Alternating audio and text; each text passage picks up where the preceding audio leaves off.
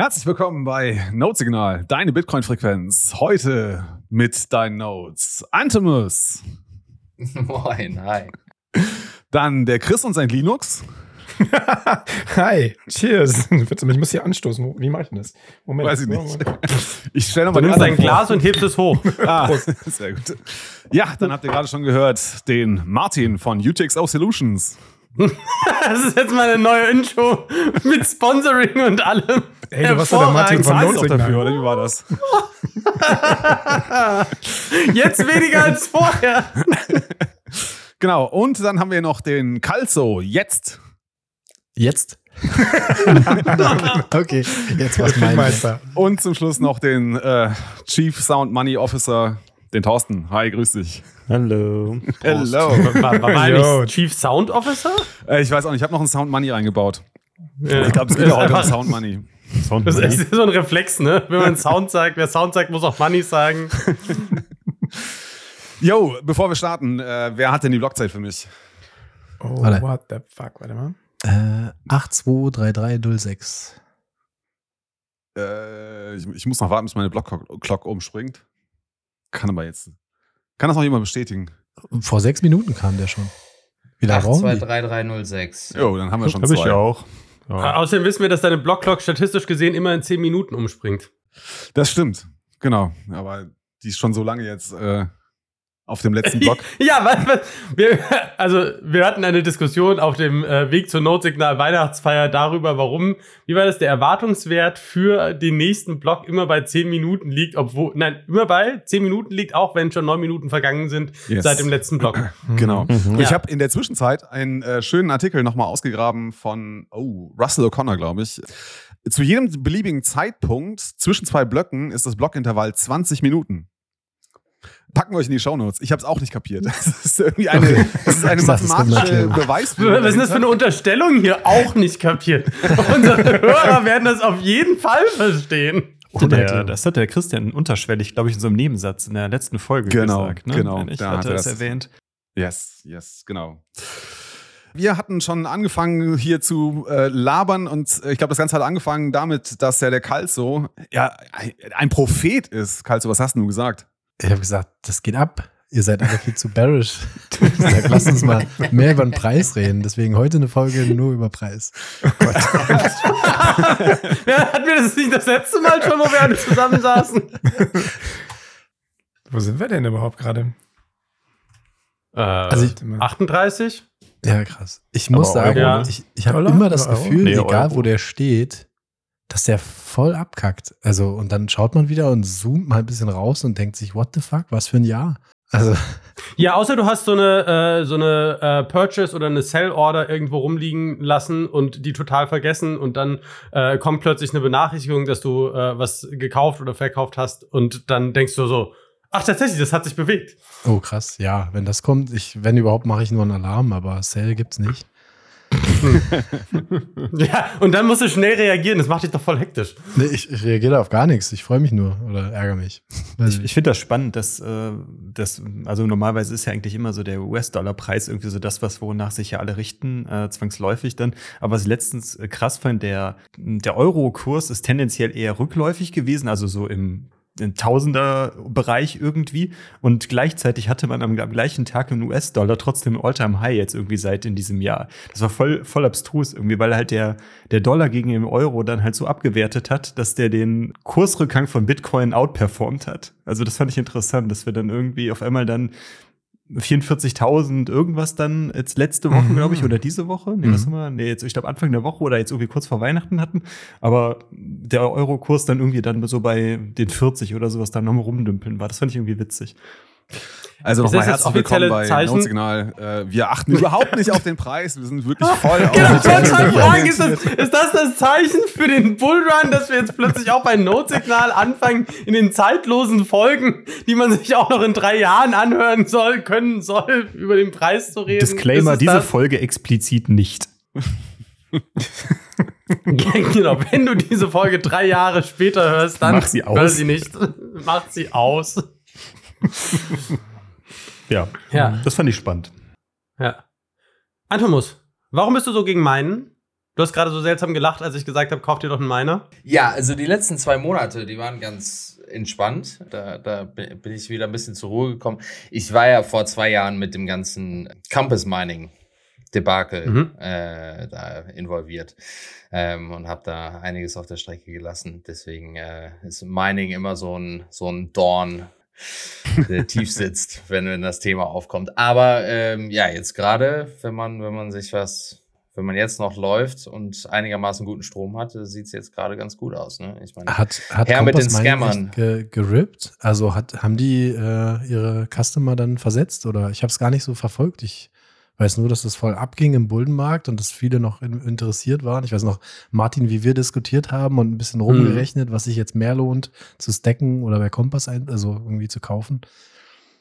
Ich bin froh, dass wir es nicht gemacht haben. Aber hat es, haben die tatsächlich ihre Kunden dann äh, versetzt, wie soll ich sagen, gescammt sogar? Ja, also man weiß natürlich nicht genau, was passiert ist, ne? Aber Tatsache ist, also ich bin eingestiegen, ich habe welche gekauft im, glaube ich, Mai, Juni 21. Mhm. Ähm, und das war gerade im absoluten Tiefpunkt, so als hier in China die ganzen Miner äh, abgeschaltet wurden und so weiter. Da standen wir, glaube ich, bei 15 oder sowas. Ne? Also war also im absoluten Tief. Und da die sollten sechs Wochen später online gehen. Das wäre heißt, das wäre irgendwann Ende Juni, Mitte Juli gewesen. Und die wurden dann immer weiter verschoben und tatsächlich online gegangen ist diese, dieser Batch dann zwischen Dezember und Februar. Das heißt, oh. über ein halbes Jahr später. Oh. Und entsprechend in der Zwischenzeit ist der Preis halt nach oben geschossen. Das heißt, die ganzen Leute, die eben damals halt gekauft hatten, wären halt auf guten Gewinn äh, gewesen. Und gleichzeitig natürlich, ja, haben sie halt alles verpasst, was halt in diesem ähm, Hashrate-Dip äh, passiert ist, haben sie alles verpasst. Das heißt, als sie dann eingestiegen sind im Dezember, Januar, Februar, waren wir halt wieder oben bei 35 und so weiter und sind dann halt jetzt weiter gestiegen. Ich meine, wo sind wir jetzt? 60, 70? Ich weiß gar nicht. Mhm. Und Genau, und eben einige haben dann so Credits bekommen. Das waren dann bis so, ähm, also ich hatte da noch Glück, habe da noch relativ viele Credits bekommen, ähm, dann ein paar Monate umsonst meinen, aber einige andere gar nichts. Das ist ja, also das ganze Mining-Thema hat ja eine ganz eigene Dynamik und auch eigene Economics so ein bisschen, weil du ja verschobene Zyklen hast und du ja den Hashpreis neben dem, also der Hashpreis eigentlich das Wichtigere als der Bitcoin-Preis ist, weil er ja quasi die Mischung aus, wie viel Hash-Power du hast und wie viel der Bitcoin-Preis ist. Und du permanent neue Miner-Generationen hast und es ist ja sehr viel, ich sag mal, hektischer. Und vor allen Dingen machst du halt da ja deine, also so ist mein bisheriges Verständnis. Ich habe mich jetzt über die letzten Monate ein bisschen mehr damit beschäftigt, seit ich ne, mir auch mal einen zugelegt habe. Und es ist ja schon also wenn du quasi den, den Aufschwung nach der, also zwischen Halving und All-Time High im Mining verpasst, dann verpasst du ja echt einen großen Teil der Revenues aus dem Mining. Und wenn die in der Zeit einfach, also die werden die ja wahrscheinlich nicht verspätet geliefert haben, ganz traurig, sondern wahrscheinlich hingestellt und damit selber gemeint haben und dann irgendwie gesagt haben, oh nein, die sind noch gar nicht da, weil wir damit noch meinen. Mhm. Deshalb könnt ihr die gerade noch nicht haben. Wir geben euch ein paar billige Credits, wir haben da ein Business Case für aufgemacht. Will jetzt niemandem was unterstellen, kann natürlich auch anders sein, aber. Ja, klingt plausibel. Ja. Genau, also das ist natürlich äh, groß rumgegangen. Gleichzeitig äh, kam dann ein paar Monate später raus, dass sie irgendwelche Rechnungen nicht bezahlt haben an die Hosting-Provider und all so ein Kram und da äh, so Lawsuits eingeleitet wurden. Also Riesenthema. Hm. Aber ich bin da jetzt raus. Also sie sind abbezahlt. Ich bin Gott sei Dank wieder auf Null gekommen, bisschen was obendrauf und dann Kasse gemacht. Und damit ist das Thema Mining für dich für immer durch? Ich würde gerne wieder, aber äh, also wie sagt man so schön? Not your meine, not your hash, not your meine. Nee, wie sag ich da?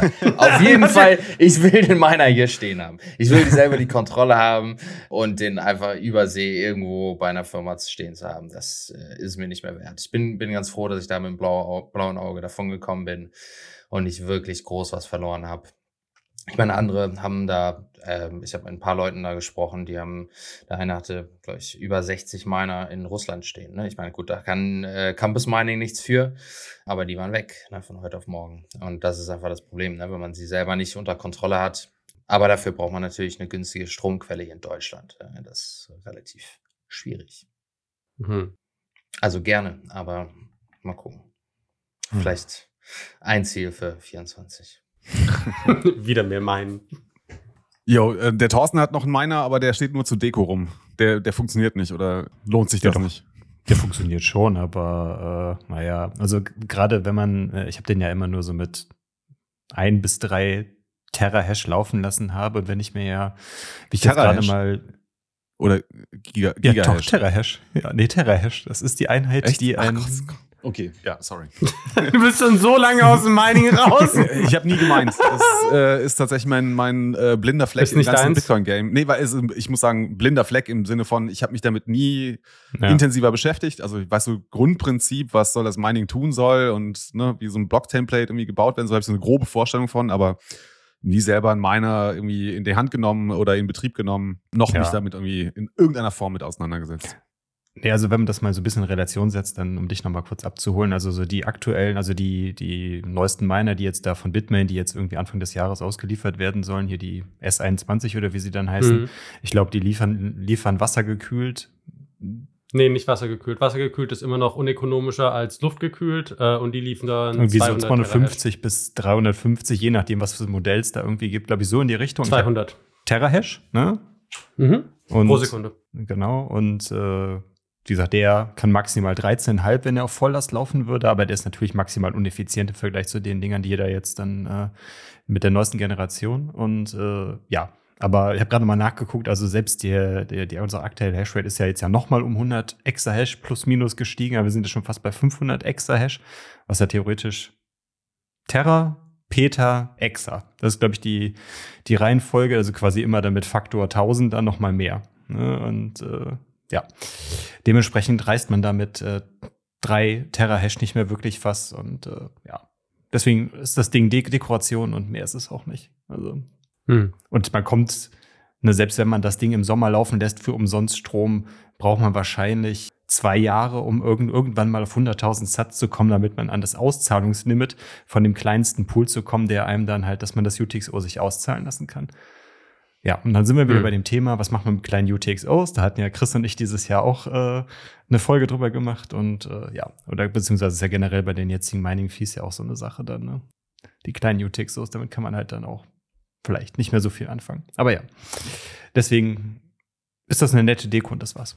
Ich finde es halt spannend, weil das Thema Mining ist, ich würde sagen, dass der Teil von Bitcoin, der für ein Fiat-Mindset neben Traden am zugänglichsten ist. Mhm. Vielleicht sogar noch mehr als Traden, weil du im Prinzip hingehst und du kaufst mehr oder minder Server, die Einnahmen produzieren. Und dafür musst du dich null für Bitcoin interessieren, um zu gucken, wann und unter welchen Umständen Miner kaufen, Miner verkaufen, Miner betreiben, irgendwelche äh, Rechenzentren eröffnen, um dort Mining-Farmen aufzustellen, wann das eine gute Idee ist und wann nicht. Und was du ganz hervorragend mit äh, Greenwashing, Fiat, Money Printed, äh, frischem Drucker, Pressen, Geld dir irgendwie kaufen kannst. Und es ist die Kern, Teil der, einer der, einer der Kernpfeiler der Sicherungsfunktion von Bitcoin. Und es ist der, den du, also der aus einer Fiat-Perspektive super interessant ist, ohne dass du dich irgendwie mit Bitcoin beschäftigen musst. Ja. Aber das ist natürlich auch die Sache, dass wir da jetzt mittlerweile, früher war das vielleicht anders vor zehn Jahren oder sowas, aber jetzt auf jeden Fall, dass sich das halt immer weiter professionalisiert, ne? Und dass man halt mhm. quasi als Normalo ja überhaupt keinen großartig da in das Game mehr reinkommt, sondern dass man sich da eigentlich schon fast hauptberuflich oder halt dann irgendwie im, Ko im Kontext von irgendeiner, äh, von einem Startup oder dass man eine Firma gründet oder so, dass man das halt großflächig skaliert. Also sonst, mhm. äh, klar kann man sich halt irgendwie bei jetzt beim äh, International, hier Munich International Mining irgendwie einen Miner dahinstellen, der da irgendwie ein bisschen rumrödelt, aber bis man da halt irgendwann mal ja nennenswert irgendwas bei rumkommt, ist dann vielleicht auch immer so die Frage dann. Ne? Also, ja. ist halt auch wieder, das ist ein Lerneffekt, absolut. Aber für mehr, naja, nicht nur sagen, sagt man häufig, äh, ne, spar dir das Geld für einen Miner und kauf dir davon Bitcoin, funktioniert äh, meistens besser, als äh, sich einen Miner zu kaufen. Ich weiß gar nicht, ob das, also da bin ich, da bin ich auch lange, aber das ist, das ist nochmal eine andere Diskussion. Ne? Das ist mhm. die, die große Frage, die, der Grundgedanke daran, sich Miner zu kaufen, ist ja, dass du dir damit günstiger Bitcoin kaufst. weil du die Kost, also eine der, der Kerngrößen ist ja die Cost to mine one Bitcoin. Und die Frage ist ja, ob du für Strom und Miner zusammen und Betriebskosten und so weiter weniger Kosten hast als das, was ein Bitcoin kosten würde, wenn du ihn kaufen würdest. Und solange das drunter ist, hast du im Zweifel noch ein höheres Risiko und musst noch ein Risiko das irgendwie mit einkalkulieren. Äh, und dann ist halt die Frage, ob du quasi den Bitcoin günstiger meinst, als dass du ihn kaufst und es damit Dollar Cost Average schlägt oder nicht. Wobei du eine Ungewissheit drin hast, nämlich die Entwicklung der Hashrate. Wenn Absolut. du Glück hast, passiert ja. dir sowas wie der China-Dip, ne? Und irgendwie die Hälfte der Hashrate bricht weg und dein Miner gewinnt halt prozentual mehr an der Hashrate im Gesamtnetzwerk.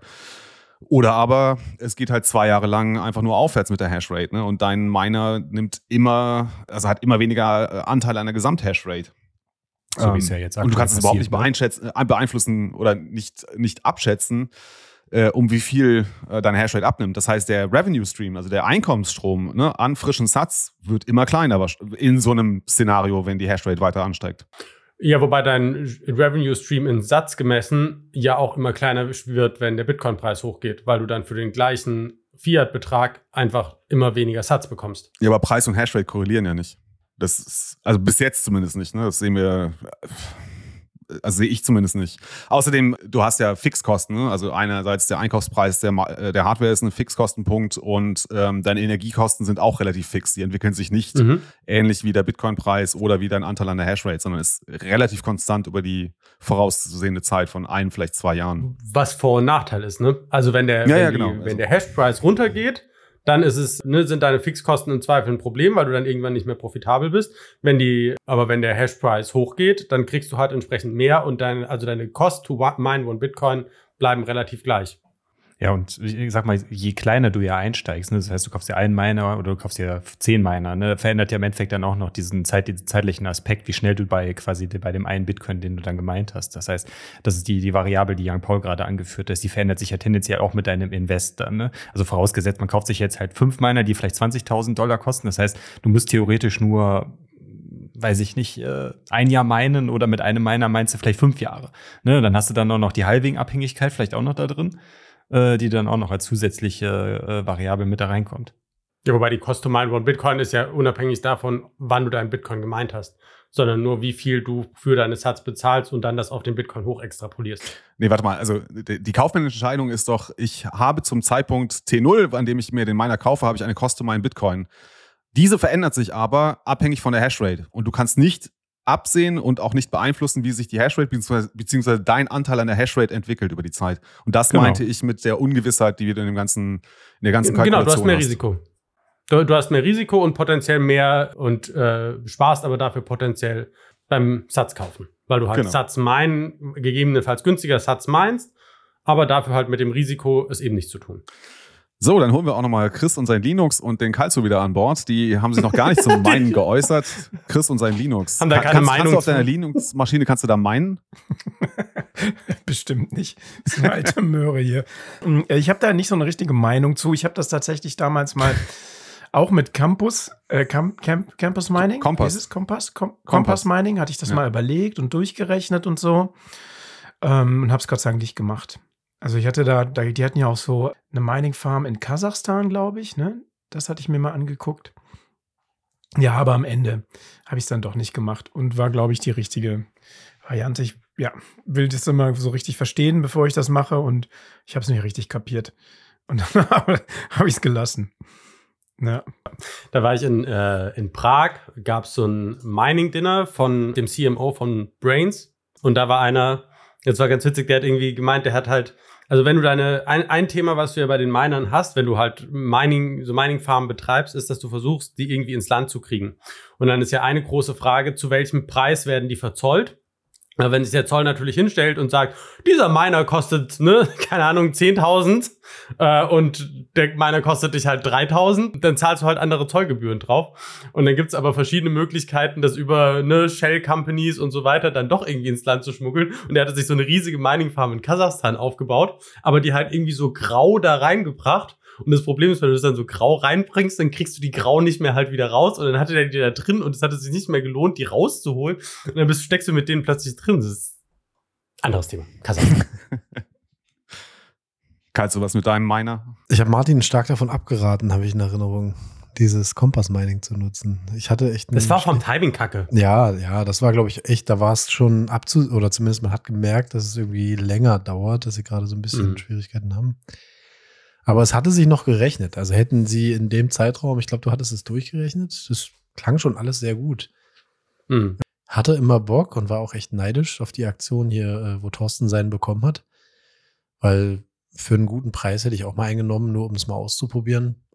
Aber man sieht es ja jetzt auch bei dir, Thorsten, dass es halt, dass man es doch nicht nutzt oder dass es dann eher Deko ist. Ich, aber ich weiß nicht, ist es trotzdem wert, einfach mal so richtig sich reinzunörden in das Thema. Von daher gemachte dich schon, aber ich sehe es genauso wie Antomus. Äh, Wenn es nicht bei dir steht, dann weißt du auch nicht, ob du wirklich was davon hast oder nicht. Also, weiß nicht. Weil du gerade sagst, sich reinzunörden. Also es ist komplexer, eine Lightning-Note aufzusetzen, als einen Bitcoin-Miner zu, ans Laufen ja, zu bekommen. Ganz ehrlich. Also wirklich. Hm. Man steckt das, das Ding im Endeffekt an ein Netzwerkkabel ein, konfiguriert einen Account in der, in der Oberfläche, wo, an welchem Pool der meinen soll. Und dann war es das. Und dann meint er. Und du musst den Strom einstecken, natürlich. Ja, cool. Also, Mining haben wir, äh, haben wir noch was über den Preis? Komm, äh, wilde Preisprognosen für 2024. Ja, das hatten wir uns vorgenommen, oder? Das war einmal kurz ich, sagen, was wir Ja, kannst du, leg mal Die ganze los. Diskussion, das muss man vielleicht dazu sagen, begann vor der Aufnahme damit, dass ich gesagt habe, dass alle ziemlich auf den Bullenmarkt spekulieren. Also ich bin ganz erstaunt so. Irgendwie kommt immer mal wieder, na, was stellt ihr euch für den Bullenmarkt vor oder was macht man da am besten? Und irgendwie hat es jeder eingepreist, zumindest so von den Bitcoinern, es wird jetzt ein Bullenmarkt kommen.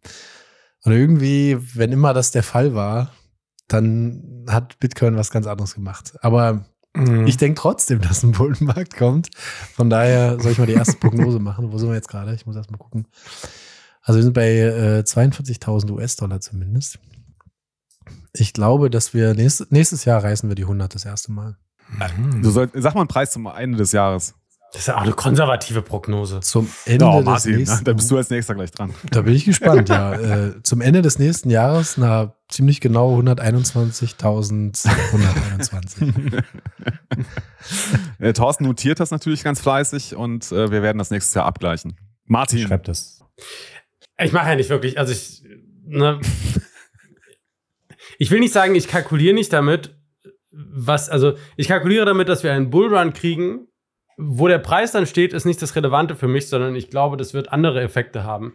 Und die, die werden ganz spannend sein. Das kann, also, weil das halt, das kann ja wirklich vollkommen beliebig sein. Das kann von den klassischen 200 Prozent, die es im Jahr macht, äh, jetzt irgendwie hochgehen, dann ist es irgendwie bei 80. Das kann sein, dass es irgendwie überdurchschnittlich viel von den 200 Prozent macht, dass es im Bullenmarkt ist und irgendwie so eine Verfünffachung hinlegt. Und dann sind wir irgendwie bei was? 200. Es kann sein, dass mit den ETFs das vollkommen durch die Decke geht und, ne? Und es kann sein, dass es sich gar nicht so sehr bewegt, weil verschiedene Gründe das irgendwie rumdümpeln lassen. Ich glaube, das ist gar nicht, also für mich ist das nicht das Ausschlaggebende am, am Bullrun oder nicht, sondern das, was, glaube ich, spannend wird, ist die Frage von öffentliches Interesse und da ich ja das Ganze immer aus dieser, aus dieser Bitcoin-Business-Perspektive betrachte, wie sich das darauf auswirken wird. Und, und das wird, glaube ich, also sobald das noch, also sobald die mediale Aufmerksamkeit und der Hype dazu mehr werden, schwemmt das, glaube ich, ganz viel nach oben. Und das wird, glaube ich, dann, dann der spannende Punkt. Wir wollen eine Zahl Preis, hören. keine Ahnung. Also gehe ich voll mit, was du sagst. Give us the number. wir spekulieren heute. genau, give us the number.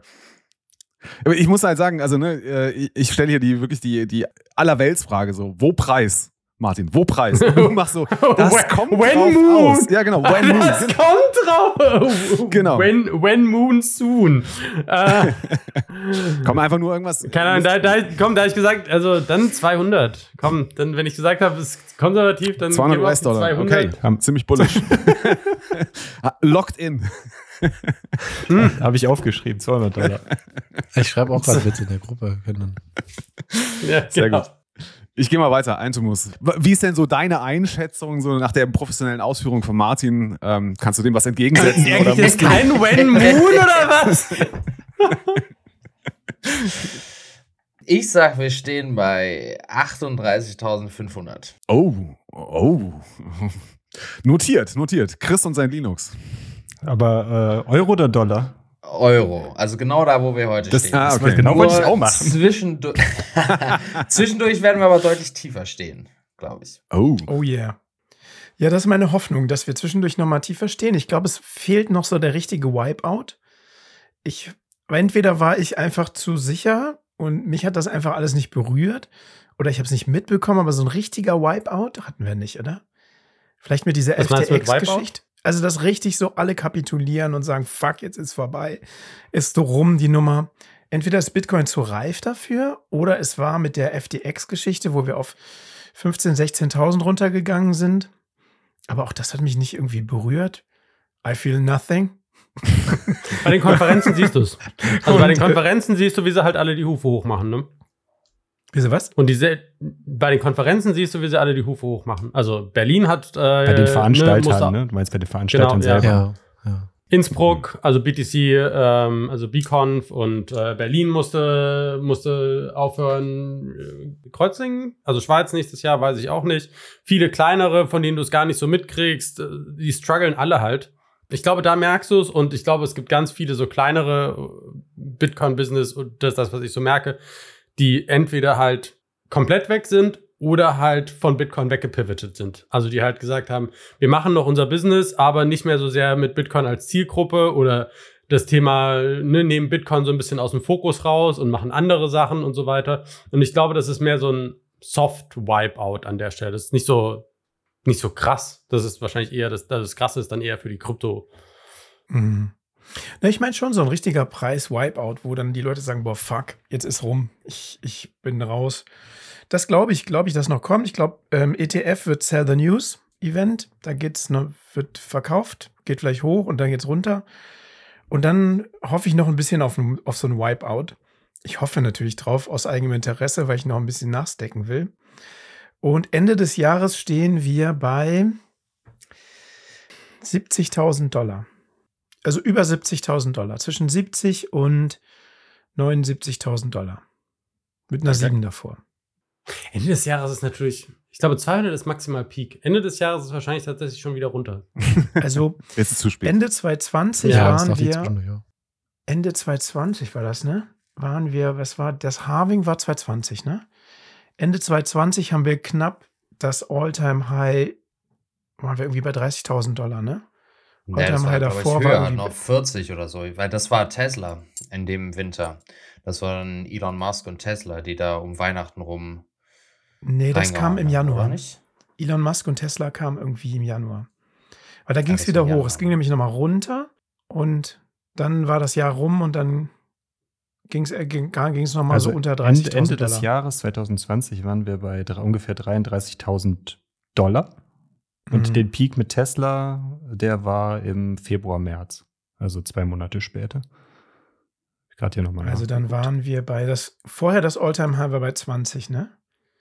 Ja. Also, genau. En, en, also 2019 auf 2020 waren wir bei 8 irgendwas und bei und äh, Ende 2020 waren wir bei 30, 34 rum. Ja, ja. ja sind wir bei äh, 65 Prozent über dem Alltime High und das wäre das jetzt letzte Alltime High war Jetzt wird hier richtig geil. Jetzt wird der Taschenrechner ausgepackt. So ja, komm. Chartanalyse irgendwas raus. Also ein bisschen ja, ich habe ja was rausgekommen. Zwischen, nee, eigentlich müsste es höher sein. Zwischen, ich sag mal zwischen 70 und 79. Es müsste ein bisschen höher sein, aber ich bin konservativ.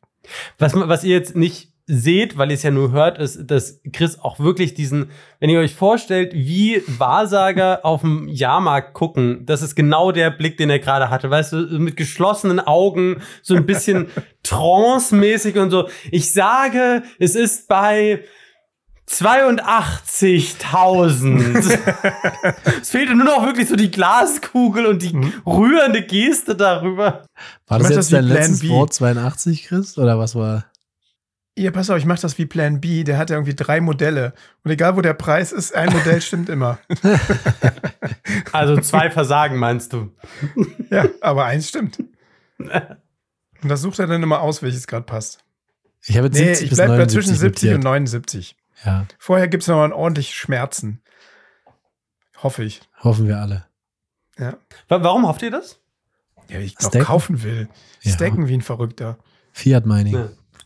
Wie sieht es bei dir aus, Thorsten? Was ist deine Prognose? Ich habe das bei als wir die Live-Aufnahme letzte Woche Freitag hatten, äh, die nächste Woche veröffentlicht da wird, äh, schon mal gesprochen. Ah, nee, da kam die Frage von äh, einem, der im äh, Plenum saß, gefragt, ob wir auf Kredit Bitcoin kaufen würden.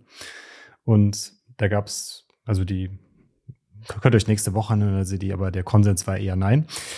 Aber äh, ich habe dabei zu bedenken gegeben, dass ich immer noch finde, dass äh, selbst äh, Bitcoin immer noch ein High-Risk-Asset ist und äh, der ganze ETF-Hype, alles, was wir jetzt sehen, äh, bei, einer, bei den ersten Anzeichen von irgendwelchen, äh, sage ich mal, wirklichen quasi Gefahren für die Realwirtschaft, jetzt nicht irgendwie an irgendwelchen Aktienkursen oder sowas gemessen, wird äh, Bitcoin sofort abverkauft werden und da wird dann auch meines Erachtens der, der ganze Hype, der um den ETF kommt, wird dann halt komplett verpuffen.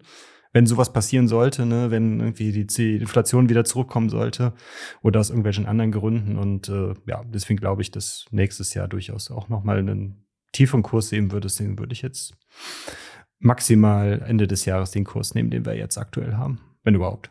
Wenn eher tiefer. Aber ja, Sagen wir mal 30 sag mal, sag mal den Wert, weil sonst bist du zu nah an Antomus. Ja, dann 30. 30 in äh, US-Dollar. Wo ich aber auch glauben werde, dass die, äh, dass die Diskrepanz, also die Abweih, dass der Abstand zwischen Dollar und Euro wieder enger wird, weil äh, meines Erachtens der Euro wahrscheinlich mehr äh, abwerten wird, also wieder, wieder stärker gegen den US-Dollar abwerten wird als jetzt. Weil jetzt ist der Abstand schon ziemlich groß wieder und das wird sich wahrscheinlich jetzt dann, weil ich tendenziell eher Rezensionen äh, in Europa und in äh, Deutschland als starke Wirtschaftsnation in Europa sehen werde oder als, als relevante Kraft, weil Deutschland momentan halt aus meiner Gefühl komplett gegen die Wand fährt, wird es dem Euro eher schlechter gehen im Ende des Jahres als, in, äh, als jetzt dem Dollar. Und deswegen wird da wahrscheinlich der Abstand auch geringer werden.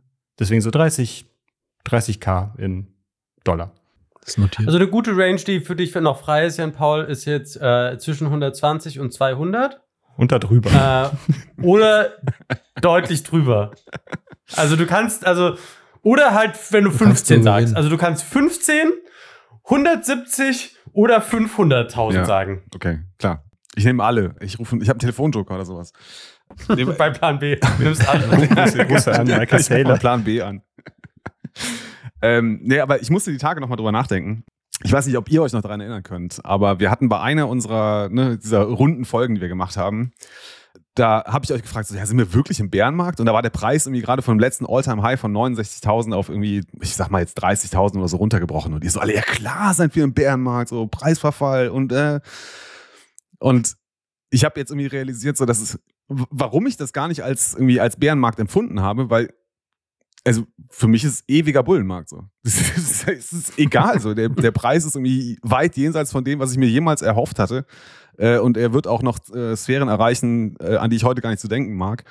Deswegen sage ich, also für den nächsten, ja. äh, für den nächsten Bullrun sage ich mal einen Preis von 250.000 US-Dollar rein. Oh, nein. Ich habe keine Ahnung. Um 31.12.24.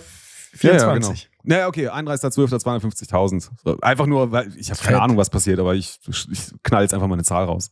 Schön, das hätte ich gerne. That's our ein bisschen boy. Bullishness zurückbringen. Geil.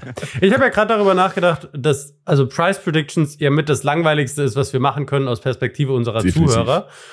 Und dann habe ich daran gedacht, was du bei der Weihnachtsfeier gesagt hast, was ich sehr gut fand, Jan Paul, nämlich, dass es für dich für Notsignal nur eine Metrik gibt und die ist, haben wir Bock, den Podcast zu machen? Und solange es uns Spaß macht, ist alles schön. Ja, mir macht Spaß. Ich, ich finde vor allen Dingen schön, diese, diese Begeisterung wieder zu hören. Und die Diskussion ging ja los mit vor der Aufnahme. Wie war denn das noch gleich mit, mit dieser bearischen Aufnahme, wo wir so lange überlegt haben, ob wir die live setzen oder nicht? Oder, und da ging es ja eher in die andere Richtung. So, da war, war keiner so gestimmt wie jetzt. Und ich bin froh, dass es jetzt anders ist. Egal, ob es der Preis ist, der uns jetzt irgendwie bullisch macht oder ob es die Entwicklung ist oder ob sich irgendwas anderes, vielleicht hat sich was anderes verändert. Vielleicht könnt ihr konkret irgendwas sagen, wo ihr sagt, hat sich schon was verändert seit dieser letzten Folge? Oder haben wir einfach nur gemerkt, wir machen jetzt unser Ding und es läuft so und egal ob Bullen oder Bärenmarkt, wie immer man das nennen will gerade, diese Aufnahmen machen Spaß. So, das, ja, für mich ist es das auf jeden Fall. Das ist das Highlight, dass der, der Podcast läuft und dass wir uns weiterhin treffen. Und ich sehe die Zahlen nicht. Ich weiß nicht, wie die Einschaltquoten sind. Und auch ohne, dass ich sehe, dass das läuft. Einschaltquoten äh, sind intrinsisch wertlos. Ich muss sagen, also bei mir zum Beispiel ist das, man, man sieht das, ich habe ein verstärktes Mitteilungsbedürfnis wieder. Du machst zu wenig Folgen. Das, ja, tatsächlich. Folgen machen. Ja, aber tatsächlich, das ist so ein Ding. Ich hatte, ich hatte ein ganz langes, nicht, also Bitcoin-Tief tatsächlich auch, auch bei unserer letzten Folge.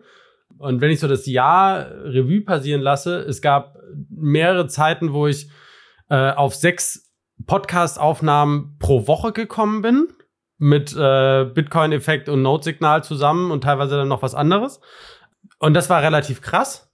Und dann habe ich aber jetzt die letzten zwei, also ich, ich glaube, die letzten zwei Monate, also ein paar Bitcoin-Effekt-Folgen halt aufgenommen und ansonsten aber echt super wenig. Und es gab zwischenzeitlich, glaube ich, fast eine zweimonatige Periode, in der ich gar nichts aufgenommen habe. Äh, ich habe so ziemlich keine Bitcoin-Podcasts gehört. Das ganze Thema ging mir erstaunlich am Arsch vorbei. Und ich war, also ne, so wie ich das auch beim letzten Mal gemeint habe, super bearish. Und ich merke, dass das aber gerade wieder zurückkommt, dass es so verschiedene Aspekte gibt keine Ahnung, von den Problemen, die die Familie am Weihnachtstisch erzählt, bis zu, äh, du stolperst zufällig über das Durchschnittseinkommen in Deutschland und keine Ahnung, so Momente, wo du denkst so, und dafür ist Bitcoin irgendwie ganz schön. Oder ne, hörst zufällig Nachrichten und äh, denkst, guck mal, eine Lösung für einen Teil der Inkompetenz unserer Politik. Und so und so kleine Dinge, die irgendwie das wieder wieder so ein bisschen anheben und dass man irgendwie gute Gespräche wieder hat, mal auf dem Meetup wieder ist und so. Und das ist tatsächlich, also äh, ich finde, ich, es korreliert vielleicht so ein bisschen an der Stelle gerade, aber ich glaube, es ist keine Kausalität. Aber ich merke, dass ich wieder bullischer auf Bitcoin bin, auf jeden Fall als beim letzten Mal. Und das ist aber halt vor allen Dingen ein Stimmungsding. Wie ist es bei euch, Jan Paul und Chris? Ich glaube, ihr wart auch sehr bearish. Aber ich finde es schwierig. Ich finde es echt schwierig ich habe so ein bisschen das Gefühl, dass je mehr ich mich mit Bitcoin beschäftige und je intensiver ich mich mit dem Thema beschäftige, desto mehr sehe ich auch seine, seine Grenzen. Beziehungsweise merke auch, ey, das ist, also ich hätte vor ein paar Jahren, hätte ich glaube ich noch gesagt, so, ja, ja, ich habe schon, ich weiß schon ein bisschen was, so, ist okay, ich lerne noch was dazu und das wird schon besser werden. Aber das ist so einer meiner Learnings dieses Jahr. Ich bin echt an manchen Stellen einfach knallhart gegen die Wand gefahren, wo ich einfach mir eingestehen musste, so, ey, ich, kann, ich habe keine Ahnung, wie das funktioniert. Ich weiß es einfach nicht. Ich weiß nicht, wie eine Transaktion aufgebaut ist und ne, wie sich da irgendwie die Arithmetik der, äh, ne, der Transaktionsgebühren äh, ausspielt, äh, je nachdem, was für Inputs und Outputs du verwendest und wie du die Transaktion konstruierst. Das hatte ich überhaupt nicht auf dem Schirm. Ich hatte auch null, null verstanden, wirklich null verstanden, was es heißt. Was heißt denn eigentlich äh, etwas signieren in einer Transaktion? Ich hatte so ein grobes Verständnis, aber so richtig wussten, wissen tat ich es nicht. Und ich habe struggle immer noch mit damit. Ich bin auch sehr froh über diese Security-Modell-Folge, die wir gemacht haben, Chris. Ne? Das ist tatsächlich noch ein Thema, das mich äh, schon länger beschäftigt hatte. Ich bin froh, dass wir uns die Zeit genommen haben, und, um dieses Thema nochmal auszudiskutieren. Also, äh, lange Rede, kurzer Sinn. Auch wenn ich hier gerade hier so einen Preis von 250.000 US-Dollar ausgerufen habe. Ne? Also, äh, natürlich, die Preisprognose ist super bullish. Aber ich bin sehr bearish, was das allgemeine die allgemeine Erwartungshaltung an Bitcoin angeht. Ich, ich glaube, dass Bitcoin weniger tun kann, als wir uns das vielleicht erhoffen. Und meine, das irgendwie mehr und mehr zu realisieren. Insofern, ne, so die Grundstimmung ist immer noch eher verhalten, jetzt nicht bearish, aber verhalten. Ja. Und am Ende sage ich ja, vielleicht nehme ich dann noch ein bisschen den Preis mit. Das äh, ist halt so. Habe ich halt ein paar Fiat Gains gemacht in diesem, in diesem Spiel. Chris. Hm. Ja, mir geht es ein bisschen so ähnlich. Also ich fühle mich so ein bisschen distanziert von diesem ganzen, im Moment diesem ganzen Bull-Hype, den du so auf Twitter mitkriegst und so. Dieses ganze macht, ja, ich glaube, also ich bin schon bullish auf den Preis, das sehe ich auch so wie du. Das wird halt mit diesem ganzen ETF und so nochmal einen riesen Hype geben, aber ich glaube, wir haben so ein, dieses Jahr wirklich versucht, ein paar Sachen grundlegend nochmal aufzuräumen für uns und zu verstehen. Und da sind, bin ich bei manchen Sachen nicht mehr ganz so, äh, ja, wie soll ich sagen? Also ich sehe manche Sachen realistischer. Ich bin jetzt nicht bearish. Ich finde, dass Bitcoin die beste Alternative ist. Es gibt keine andere Alternative als Bitcoin für die ganze Misere, in der wir stecken. Und die nimmt auch, glaube ich, weiter zu. Die wird, das, das ist, glaube ich, auch ein Ausblick, den ich für 24 habe, dass es nicht besser wird. Also, dass äh, Freiheiten weiter eingeschränkt werden, dass digital die Leute nicht raffen, dass sie sich weiter überwachen lassen, dass ja, jetzt die ganzen Fehler in der Politik auftauchen, wo alles jetzt so ein bisschen enger genäht ist und so, dass das. Deshalb denke ich, Bitcoin ist, ist halt mega wichtig. Ähm, es hat seine Herausforderungen, ja. Ich glaube aber auch, dass vieles noch, ich bin da optimistisch. Also ich glaube auch an Bitcoin Social Layer und bin halt auch optimistisch, wenn ich sehe, dass, keine Ahnung, wo Leute aus sonst welchen, wie vielen Ländern sich um Bitcoin kümmern und darüber schreiben und sich dafür einsetzen. Ja. Bin, ja, bin ein bisschen bei dir. Aber vielleicht bin ich ein bisschen optimistischer. Ich glaube, es gibt mehr als Fiat Gains. Es gibt schon eine Freiheit, die du dir damit nehmen kannst und die du nutzen kannst. Ja. Wie ist bei dir, Antomus? Du hattest ja so eine kleine Pause dir von allem mal genommen. Grundsätzlich dieses Jahr war es ein ganz anderes Jahr als, das, als die Jahre vorher. Ähm, ich glaube, die Jahre vorher habe ich sehr viel gelesen, sehr viel recherchiert und mir irgendwie Sachen angeeignet und wollte mich in Sachen irgendwie tiefer einarbeiten. Und das war in diesem Jahr, in dem letzten Jahr jetzt nicht unbedingt so in dem Maße möglich. Zum einen durch die Firma mit Vulkan 21 und dann aber auch im, im Privaten ganz andere Themen gehabt.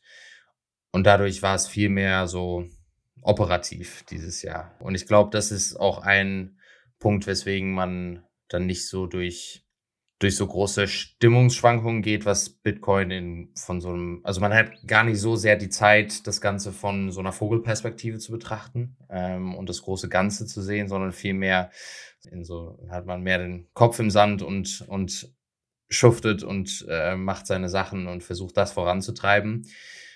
Und ich glaube auch, dass ein Stück weit hatte ich nie diese Erwartungshaltung an Bitcoin. Also das, was ihr gerade beschrieben habt, ähm, ein bisschen dieses Bitcoin fixes everything. Das war was, was ich nie wirklich oder was ich nie so unterschrieben hätte. Und dadurch habe ich, also ich glaube, das, also das, das Wichtigste für mich ist immer noch, dass man es, also dass es ein Barrel Asset ist und dass man das äh, für sich halten kann und dass es ein stiller Protest ist, ein gewaltfreier Protest ist. Und mhm. Viel mehr darüber hinaus war nie so immer, also nie meine Hoffnung unbedingt oder meine Prognose. Ähm, und dadurch bin ich, glaube ich, etwas stabiler gewesen, äh, gerade auch jetzt durch den letzten Bärenmarkt. Aber grundsätzlich, also das, Chris, was du jetzt auch am Ende angesprochen hast, also die, die Entwicklung immer weiter zu sehen, also gerade auf den Konferenzen natürlich irgendwie so die, die Summe an Personen, die da sind, deutlich weniger als in den Jahren vorher, aber so der Kern immer noch da und da die neuen Projekte zu sehen, die neuen Initiativen, die Arbeit an so vielen unterschiedlichen Ideen und äh, kreativen Lösungsansätzen, um das Ganze einfacher zu machen, sicherer zu machen, zugänglicher zu machen, ist so schön zu sehen. Ähm, und das jetzt gerade, also das darauf freue ich mich, glaube ich, am meisten jetzt und deswegen bin ich am bullischsten jetzt fürs kommende Jahr, wieder neue Leute in das Space kommen zu sehen. Also so über die letzten anderthalb Jahre hat man das Gefühl, viele sind weggebrochen, aber wirklich neue Leute nicht so viele dazugekommen. Und das, das wird, glaube ich, schön, da neue Gesichter zu sehen und die Community wachsen zu sehen wieder. Mhm. Guter Punkt. Ja, Auf der anderen Seite heißt das, dass du die ganzen Anfängergespräche auch wieder neu führst, ne? Und diese ganzen schönen tiefen Gespräche, mhm. zu einem gewissen Teil verlierst. Aber ja, diese, genau. diese so, so Lightbulb-Moments sind auch schön. Also das ja.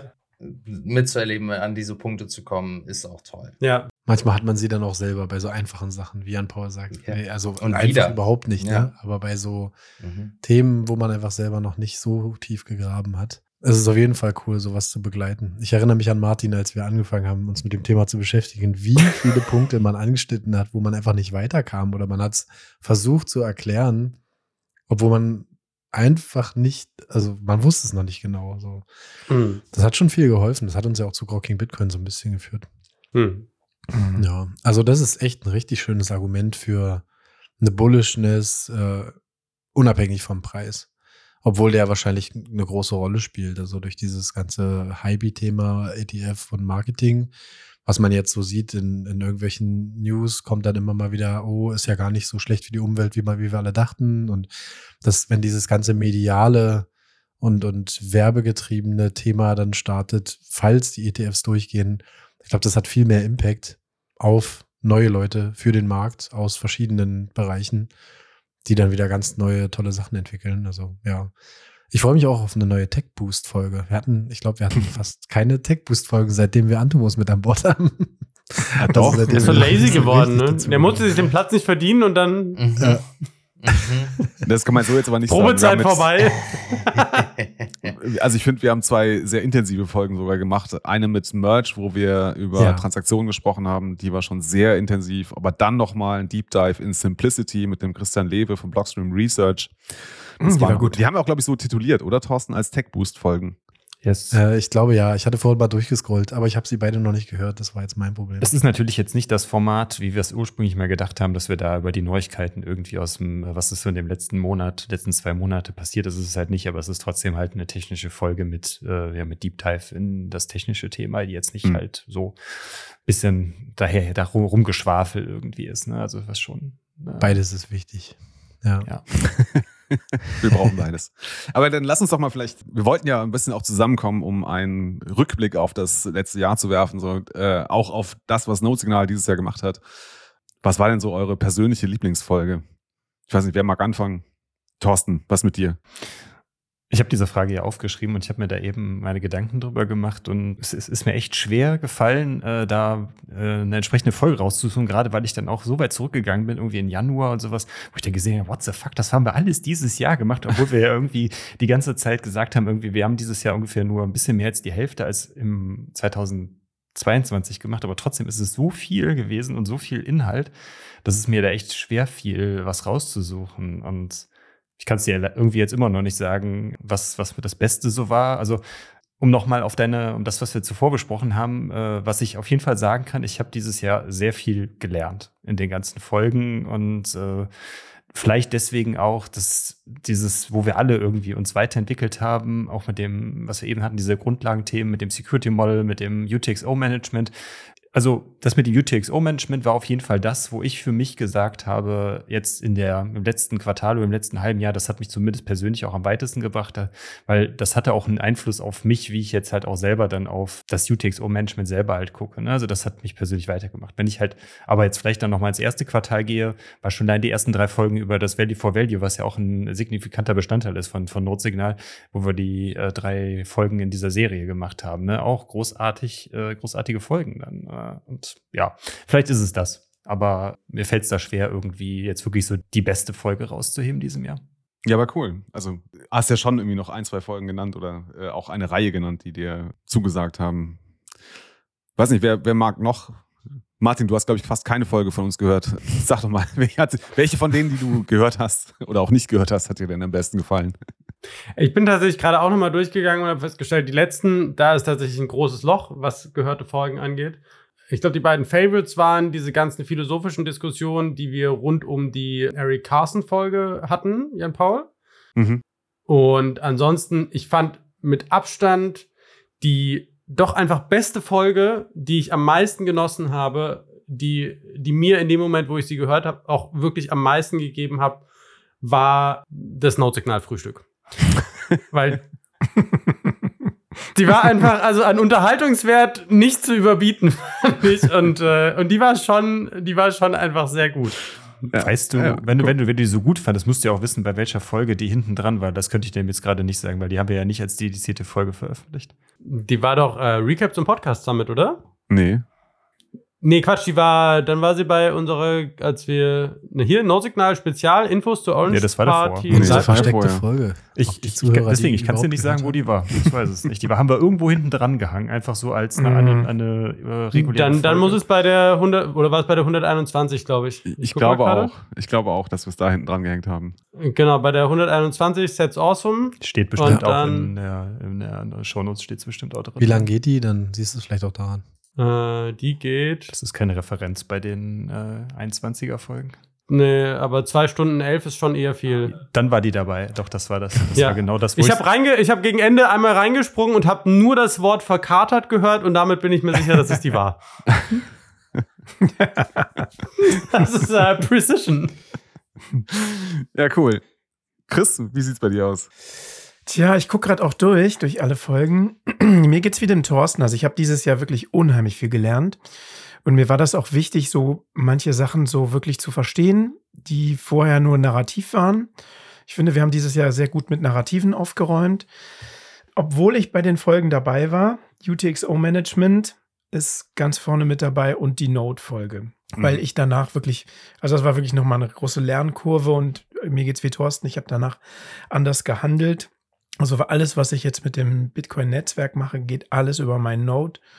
Vorher war das so, dass nice. ich halt auch irgendwie Wallets hatte, die, was weiß ich, irgendwie mit einem anderen Node verbunden waren, genutzt habe. Ja, also ist ein bisschen doof, weil das tatsächlich Folgen waren, wo ich dabei war. Aber ist so. Ich fand, also hat mir wirklich ganz, ganz viel gebracht, die vorzubereiten und äh, dann auch aufzunehmen. Cool. Antimus, ich weiß gar nicht, hörst du eigentlich Notsignal? Hörst du überhaupt Podcasts? Ich weiß das gar nicht. Ja, tatsächlich. Also, ich muss sagen, also die, das sind einige, die jetzt auch schon genannt wurden wieder. Ne? Also ich fand mhm. äh, definitiv die zu dem äh, Security Model fand ich sehr cool. Ähm, auch einige Ansätze, die ich äh, so, obwohl man immer wieder über das Thema gelesen hatte. Ich meine, jetzt über die letzten paar Jahre war das ja eher, dass wir immer wieder bei Null rumgedümpelt sind und bei einem Sat ähm, pro V-Byte war das eher wieder kein Thema. Aber das war auf jeden Fall cool. Ich fand, was ich auch schön fand, war die ganze Diskussion, die ihr zwei, Jan Paul und Martin, auch hattet bei der Ijoma-Folge, die Auseinandersetzung oh, ja. zwischen, ja, wo es darum ging, äh, ob, ob Code Law ist oder nicht. Mhm. Die, und das hat sich ja auch über einige Folgen hinweg gestreckt ähm, und auch neben der Aufnahme. Das war, das war schön, äh, damals auch so eine ja, die Auseinandersetzung oder Diskussion mhm. fand ich, fand ich sehr, sehr gut. Ja. Eine Sache wollte ich noch hin. Äh, die Folge, die mir am meisten Spaß gemacht hat, selber äh, dabei zu sein, war mit äh, Kalle. Das war toll. Also der war jetzt auch schon mehrfach da, ähm, aber ich glaube, das war noch relativ Anfang des Jahres, im, ja, März vielleicht. Die Nüsse-Folge, ja. Über Cashew. Hauptsache Nüsse hieß sie, glaube ich. Ja, Kalle ist der, der, Daraus ist mir auch der Satz in, im Ohr geblieben mit, ein richtiger Bitcoiner sollte mindestens ein Glas Cashewkerne pro Tag essen. Und das, ist auch, man macht ja so viele Statements über Bitcoiner. Das ist einfach mal was anderes. Kalzo, wie sieht's bei dir aus? E145. das sagt mir jetzt gar nichts. Das war die äh, Wie? vorletzte Buchclub-Folge, wo wir, also da hat es echt oft Klick gemacht und mhm. das war, da haben wir uns gegenseitig versucht, irgendwie dieses Kapitel zu erklären. Und zum Ende, wo ich dann dachte, oh, fragst du es jetzt noch oder lässt es? Und ich habe es doch noch gefragt. Da hat da es einfach noch mal so, also das Problem ist, ich kann jetzt nicht mal mehr wiedergeben, worum es in dem Kapitel geht. Und ich glaube, das ist eh das Problem, wenn man diese technischen Bücher liest. Sobald du es brauchst, musst du da drin noch mal nachlesen du hast es jetzt einmal gehört, du hast ein grobes Verständnis entwickelt, aber du musst es nochmal nachlesen. Aber jetzt zu wissen, dass man es mal verstanden hat und darauf zurückgreifen zu können, das ist viel wert. Und ich hatte einfach echt das Gefühl, viel zu lernen beim Aufnehmen der Folge. Deswegen ist das so mein Highlight. Ich bin auch dabei. Also Chris, ich stehe bei dir. Ich finde es auch nicht schlimm, jetzt eine Folge zu nehmen, wo man dabei war. Und an sich, als ich so durchgescrollt habe heute, da ist mir aufgefallen, dass es echt so das Jahr der, des Hinterfragens war. Also irgendwie jede zweite Folge mhm. war äh, Narrative hinterfragen oder Bitcoin fixes nothing oder also immer so dieses. wir hatten wirklich einige Folgen zu diesen ganzen Statements und zu diesem, was Jan Paul, was du jetzt auch nochmal gesagt hast, was wahrscheinlich auch dazu geführt hat, zu dem jetzigen Standpunkt, oder du hattest den damals schon. Und ich finde es halt super viel wert, einfach auch zu beobachten, wie die Diskussionen oder, oder wie es in eurem Kopf vorgeht. Deswegen finde ich es so spannend zu hören, was der Grund ist für eure Bearishness, weil es ja super gut begründet ist und weil es manchmal Punkte sind, die ich so nicht hinterfragt hätte. Und das hilft mir wieder, das, das Ganze ein bisschen, ja, weiß ich nicht, ein bisschen besser einzuordnen. Also ich bin froh über den Austausch, über die Diskussion, auch rund um die Folgen. Und ich denke, hoffe die Zuhörer auch, dass wir es dann auch in Folgen verpacken. Was sind denn eure Lowlights, damit wir mal so ein bisschen den Gegenpunkt. Oh ja, gute Frage. An Folgen? Martin, jetzt hast du den, äh, jetzt hast du den Jan Paul vergessen. Ja, dann komm, dann fange ich direkt mit den Lowlights an. Ähm nee, also was heißt Lowlights? Aber also die Folgen, es gibt zwei Folgen, die mich nachhaltig beeinflusst haben. Und das waren die beiden letzten Buchclub-Folgen, weil ich da einfach gemerkt habe, dass ich da so knallhart auf die Fresse geflogen bin. Ich habe nichts verstanden. Ich könnte auch bis heute nicht sagen, worüber wir gesprochen haben oder äh, nicht worüber wir gesprochen haben, sondern was wir da echt diskutiert haben und ob wir jetzt wirklich die, auch die, das richtig verstanden haben. Und das hat mich so gereizt, dass ich das nicht kapiert habe, dass ich halt einfach nochmal den Antrieb gefunden habe, mich nochmal mit, wirklich mit den Basics auseinanderzusetzen. Und das ist jetzt der, der Anfang war jetzt halt nochmal das Thema Transaktionen durchzugehen, aber die Motivation ist auf jeden Fall nochmal hoch, mich tiefer in diese technischen Details einzugraben. Also das war sowohl Lowlight, ne, im Sinne von, das war, glaube ich, keine Folge, die irgendeinem Zuhörer was gebracht hat. Also, das war die Folgen, wo ich am härtesten auch gestruggelt habe ähm, und wo ich wirklich sagen musste, ich, da habe ich gemerkt, dass ich gescheitert bin. Aber auf der anderen Seite, das, das finde ich auch das Interessante an, an, an also an, dem, an dieser Note-Signal-Erfahrung, die ich hier mache. Im Grunde stelle ich mein Nichtwissen und mein Struggeln und ne, mein Nichtverstehen hier in aller Öffentlichkeit und mein, mein ständiges Scheitern auf die Schnauze fliegen in, in die Öffentlichkeit. Das ist eine sehr interessante Erfahrung. Ich hoffe, das sehen die anderen auch so, dass, ich, dass, sie, dass sie mich dabei erleben, wie ich halt eigentlich von, einem, von einer Frage zur nächsten stolpere und nicht so richtig vorankomme. So habe ich jetzt die Frage, ja, habe ich verantwortet, ne? Lowlights. Also es war beides, Lowlights und Highlights. Lowlights aber gescheitert sind und Highlights äh, ist einfach gut finde, dass wir es gemacht haben und äh, mich das motiviert hat, da jetzt in das Thema weiter einzusteigen. Was war denn dein Lowlight, Martin? Ich glaube, auch wenn ich die Folge insgesamt sehr zufrieden damit bin und viel positives Feedback bekommen habe, dieses Jahr war das erste Mal, wo mich für das, was ich in der Folge gesagt habe, Leute nicht nur auf Twitter angegriffen haben, sondern mir auch noch privat Nachrichten geschickt haben, um mich zu beleidigen. Und das hat mich doch mehr mitgenommen, als ich dachte. Zu der Verkrotteln-Folge war das. Ah, krass. Wo es ne, super viel positiven Zuspruch gab. Aber ein, und das, das, fand ich, das fand ich im Nachhinein krass, das zu durchdenken. Es war nur eine Person, die wirklich sich negativ dazu geäußert hat, aber die dafür sehr extrem. Und es hat mich doch mehr beschäftigt, weil obwohl es, ne, es gab, glaube ich, einen 42.000 Satz-Boost zu der Folge und super viele positive Worte und so. Und trotzdem hat diese, diese eine negative Stimme ein erstaunlich hohes Gewicht gehabt, obwohl ich antizipiert habe, sogar von der Person Rumgeflame dafür zu bekommen. Und das fand ich, also es hat mich, es ist, es war eine spannende Erfahrung, aber es war trotzdem unangenehm. Und ich glaube, es war auch ein Teil, das habe ich so ein bisschen gemerkt, wo ich mich eine Zeit lang dann von Bitcoin distanziert habe.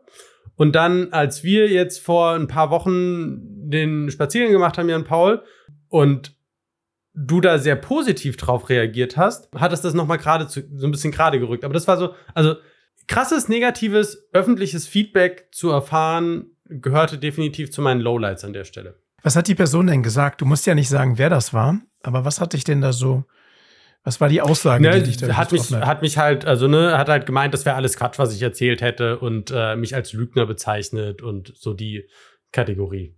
Mhm. Aber du bist dran gewachsen. Das auf jeden Fall. Ich fand es auch spannend, weil es, ich weiß nicht, es ist so, ich meine, wir sind ja darauf getriggert, negative Impulse stärker zu bewerten als positive Impulse, weil Risiken zu übersehen einfach gefährlicher ist, als Lob nicht anzuerkennen. Und man muss damit umgehen können. Und ich glaube, äh, und ich bin auch so, so, ich war vorher nicht super aktiv auf Twitter. Ich war danach, also komplett eh weg. Und äh, man merkt auch tatsächlich, wenn du nicht auf Twitter bist, dann ist Bitcoin so ein bisschen semi-existent auch nur. Äh, also, und dann passiert irgendwie gefühlt nichts und dann kriegst du auch von niemandem was mit. Und außerhalb von Twitter existiert, keine Ahnung. Vorhin dachte ich noch so, gibt's 21 eigentlich noch? Oder sind die komplett weg? Einfach wenn du von Twitter weg bist, dann sind die Leute weg. Und das äh, ist auch schön, weil du dann du, du merkst halt noch mehr, du suchst dir aus, wo du sein möchtest und da, wo du nicht sein möchtest, da bist du halt einfach nicht. Und es ist deine Entscheidung und es ist eigentlich ein sehr machtvolles Gefühl. Und trotzdem nimmst du dich so ein bisschen mit und überlegst dir, was du sagst. Und du musst halt echt ein Mindset von, du machst das für dich und du machst das für die Leute, die es gut finden. Und die Leute, die es nicht gut finden, scheiß drauf, entwickeln. Mhm. Mhm.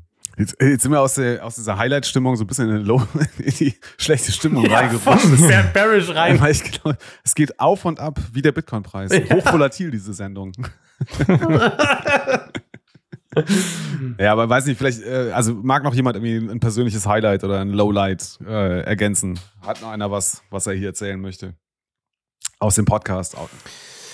Also für mich ist das echt ein Highlight, folgenübergreifend, dass wir uns, finde ich, ein gutes, also ein Profil entwickelt haben, was ich sehr persönlich sehr gut finde und was ich auch höre, also als nicht-Notsignaler, wenn ich jetzt nicht in der Crew wäre, würde ich den Podcast immer hören.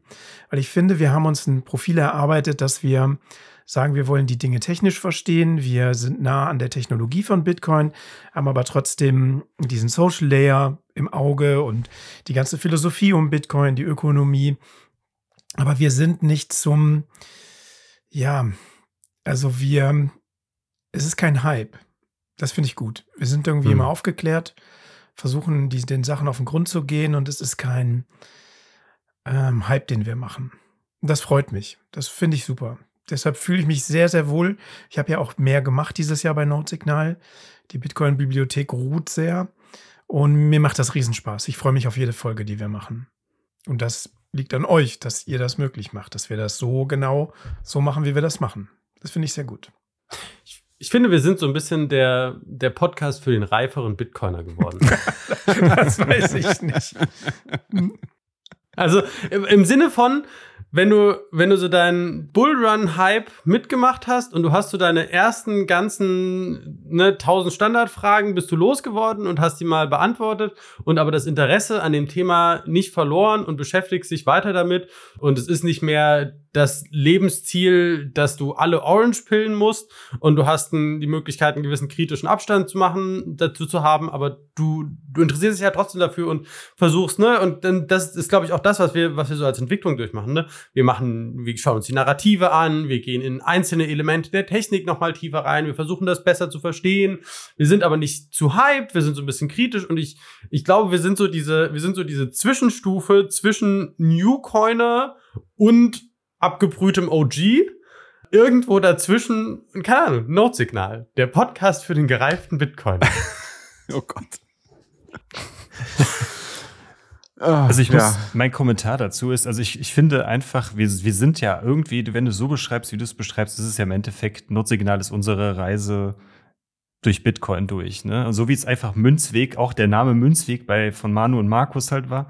Die haben einfach diesen Podcast gestartet, um ihre Bitcoin-Reise irgendwie zu dokumentieren, zu quasi zu nachzuvollziehen mit Podcast-Folgen erlebbar zu machen. Und ich glaube, bei uns ist das halt auch jetzt irgendwie so eine Art und Weise. Ne? Wir machen ja natürlich auch jetzt, wenn wir sagen, wir wollen die Themen machen, die uns interessieren. Das ist halt jetzt gerade in dem Zeitpunkt unsere, unsere jetzige Entwicklung spiegelt halt das wieder, was wir in Folgen halt wiedergeben. Das ist nicht irgendwie, dass wir irgendwelche aktuellen Dinger machen. Das ist genau wie du es gerade beschrieben hast. Und vielleicht ist es dann auch genau das, was wir vielleicht auch sind. Wir sind die reiferen Bitcoiner als noch vor zwei Jahren, als wir hier mit Notsignal gestartet haben. Und das ist vielleicht einfach genau das. Notsignal ist unsere Bitcoin-Reise. So können wir es vielleicht zusammenfassen. Ja. Der Paul Ihr weint schon. Diesen wunderschönen Gesichtsausdruck, Jan Paul, der sich so denkt, bitte lass diesen Begriff des gereiften Bitcoiners sich nicht durchsetzen. Ah. Und wenn wir jetzt ganz viele Boosts bekommen, wo einfach nur drin steht, Notsignal, der Podcast. Und dann müssen wir die alle vorlesen. Und es ist nur cringe für ihn. Jan Paul muss die vorlesen. Ja, ja ich mache das auch, aber ich mache also äh, ich hole mir vorher noch so ein Stück Verzerrer und äh, lese das so im reifere und erfahrenere Bitcoiner suchen dich.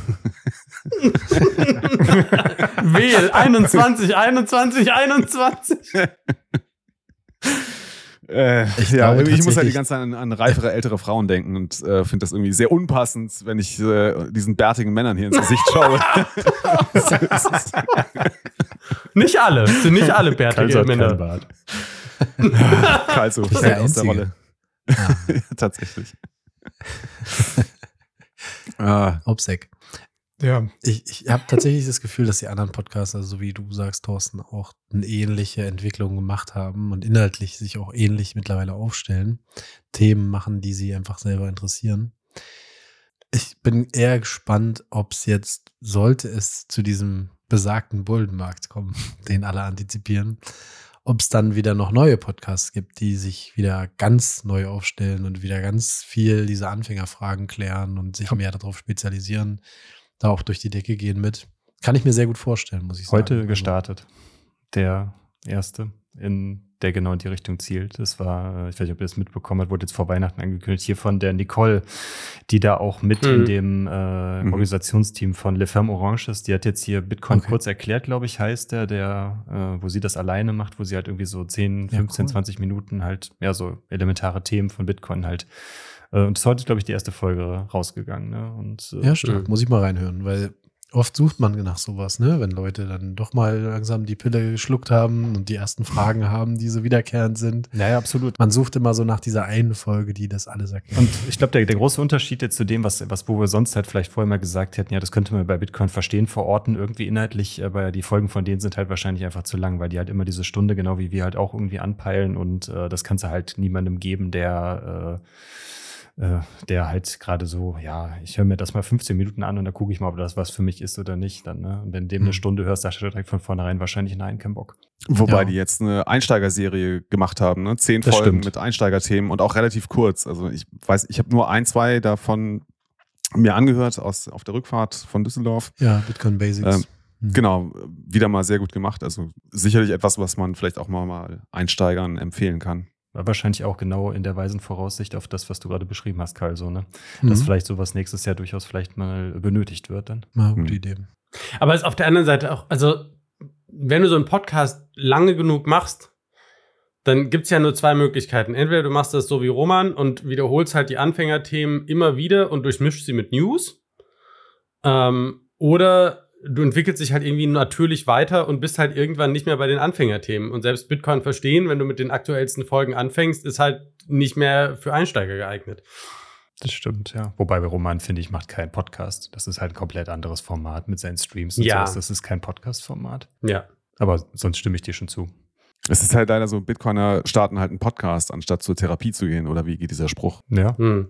vielleicht ist das. ja, das trifft auf jeden Fall. Therapeutenplätze sind auch schwer zu bekommen, aber so ein Mikro. ja. Es ist auf jeden Fall besser für die Verwandtschaft und Bekanntschaft, wenn wir in so Mikros quatschen, als denen ins Ohr. ja, auf jeden Fall. Für die sozialen Beziehungen. Wie hat sich das bei euch entwickelt? Also, ich, ich muss ja sagen, also meine Frau ist, also ich laber sie nicht Tag und Nacht damit zu. Mein Mitteilungsbedürfnis konzentriert sich auch hier auf die Folgen. Aber das ist schon, also schon ein Impact, den das merklich hat. Ich weiß nicht, wie das bei euch ist. Ich spreche mit Anne überhaupt nicht mehr über Bitcoin, gar nichts mehr. Ist komplett. Aber sonst sprichst du noch mit ihr. Ja, ja, aber das Thema ist komplett tot. Also, ich habe aber auch kein Bedürfnis mehr, mit ihr darüber zu reden, weil ich einfach nichts zu erzählen habe, weil ich, ich habe es tatsächlich nur manchmal, wenn so, wenn ich mal wieder so einen Moment habe, wo ich denke, wow, das könnte sich auch verändern dadurch oder irgendwie so ein Lightbulb-Moment, dann habe ich es mal kurz, aber es ist, also es ist generell einfach zurückgegangen. Ich erzähle gerade auch nicht mit Leuten darüber. Also ich glaube, das ist auch, dieser Blues zieht sich schon durch und so optimistisch ich jetzt in den letzten Folgen war, bin ich es halt irgendwie dort doch nicht im Vergleich zu den anderen Monaten oder Jahren davor. Und deswegen erzählt man gar nicht so viel. Ich muss aber sagen, jetzt kommen die ersten Leute und fragen wieder. Also das, das kommt schon vor, dass man mal eine Frage kriegt. Letztens rief mich mein Bruder an und hatte mich auf laut bei in seiner ganzen Truppe, die sie da waren, und hat mich da ausgefragt, was das jetzt bedeutet mit dem ETF und was sie da vorhaben und wie wichtig das ist und ob man einen Kredit aufnehmen sollte. Jetzt, jetzt brauche ich eure Folge. Und dachte, ja, genau das Thema wollte ich jetzt eigentlich mal angehen hier mit diesem, nimmt man da einen Kredit auf oder nicht? Hab natürlich davon abgeraten im ersten Sinne, aber ja, also, nee, generell ist der, der mit, das Mitteilungsbedürfnis gar nicht mehr so groß. Bestimmt auch wegen dem Podcast. Mhm. Ja, ich bin da auch hin und her gerissen. Ich habe auch, ich habe das auch nicht mehr, dass ich mit den Leuten unbedingt über Bitcoin reden will. Ich, die habe ja dann die Themen, die mich irgendwie beschäftigen und wo wir dann eine Folge zu machen. Dann freue ich mich mit euch darüber zu quatschen. Ich war zuletzt jetzt noch mal essen mit so Kumpeln aus dem Kumpels aus dem Studium und boah, das ist so eine andere Welt, in der die, der die leben, ne?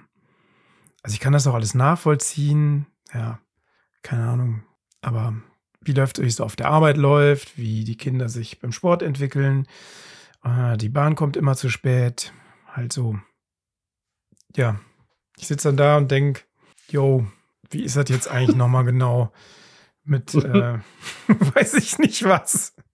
Mit, weiß ich nicht. Wie viele äh, Satz pro wie weit muss ich hier für meinen Input zahlen? Ja, genau, sowas halt. Hm.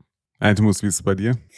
Ja, ich glaube, das zieht sich bei mir eben auch durch. Also dadurch, dass es jetzt im letzten Jahr bei mir auch einfach mit der Auseinandersetzung von den großen Bitcoin-Themen einfach deutlich weniger war als in Jahren vorher, war, waren die so kognitiven Durchbrüche in irgendwelchen äh, theoretischen Themen äh, deutlich geringer und dadurch auch das Mitteilungsbedürfnis irgendwie äh, weniger.